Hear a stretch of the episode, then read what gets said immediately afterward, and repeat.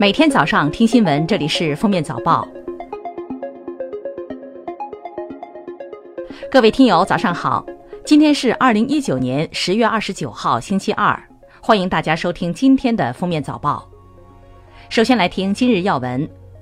中国人民银行定于二零一九年十月三十号发行二零二零版熊猫金银纪念币一套十二枚，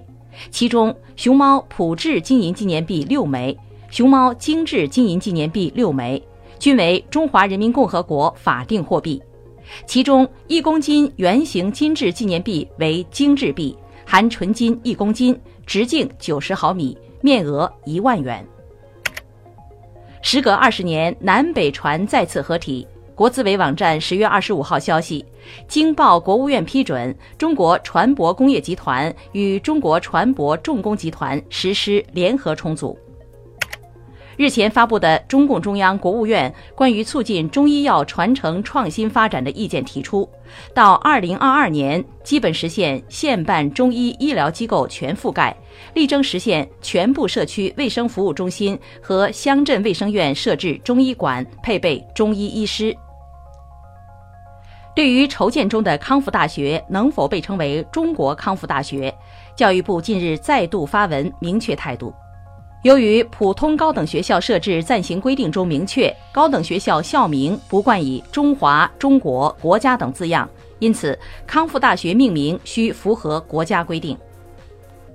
七月中旬以来，长江流域、重庆、湖北、湖南、江西等地部分地区持续高温天气，降雨量较历年同期偏少，江河湖库水位持续走低，局地发生了较为严重的秋伏连旱。鉴于当前部分地区的旱情，长江委已于十月二十五日二十时启动了旱灾防御四级应急响应。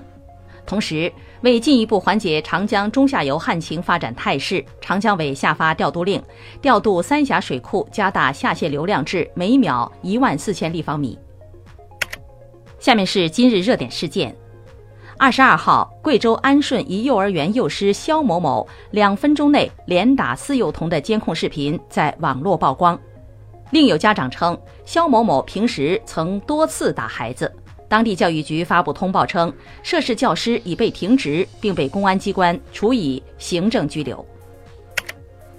二十七号，湖南省永州市远军热能动力科技公司在陕西延长县境内进行超级气体动能技术增渗提产试验，返回途中车载试验装置发生爆炸。今天，事故中失联的三人找到，均无生命体征。事故共造成八人遇难，五名送医伤者生命体征平稳。近两年，全国不少景区景点推出了玻璃桥项目，可最近多家景区陆续关停了不少玻璃桥。二零一六年，张家界修建了全国第一个玻璃栈道，之后全国引进玻璃桥的景区三年内就增加了数百家。而最近，不少玻璃桥景区却因为安全事故频发被叫停了。光在河北一省，二十四家景区的三十二座玻璃桥类项目已全部停运一年半。近日，有科普大 V 发文怒怼网红药白兔止痛片，文中称白兔止痛片绝非是什么神仙药，其中含有的成分容易导致血小板大量减少。专家表示，该成分目前在我国并未使用，因此安全性无法保证。这款止痛片中的主要成分布洛芬，国内药店也可买到，不建议专门通过代购海淘。最后来听国际要闻。当地时间周日，特朗普在白宫发表电视讲话，宣布极端组织伊斯兰国的最高头目巴格达迪在周末美军发动的一次特殊突袭行动中身亡。在特朗普宣布巴格达迪死亡后，国内外齐齐泼来冷水。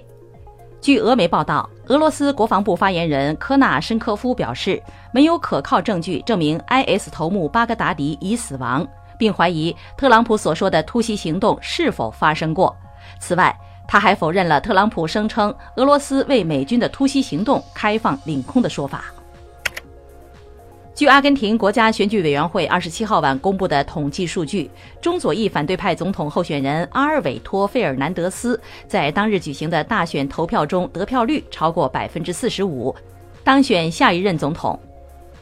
二十七号，在英国货车内发现三十九具遗体，调查仍未明朗之际，法国执政机构又在加莱港的一次例行检查中，在一辆冷藏柜车中发现了八名非法移民，其中包括四名儿童。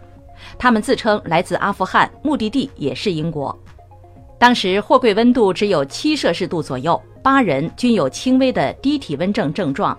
两名罗马尼亚司机均已被拘押。当地时间周日，因山火持续肆虐，美国加州州长纽森宣布全州进入紧急状态。据估计，加州山火目前已导致二十万人流离失所，数百万人面临断电。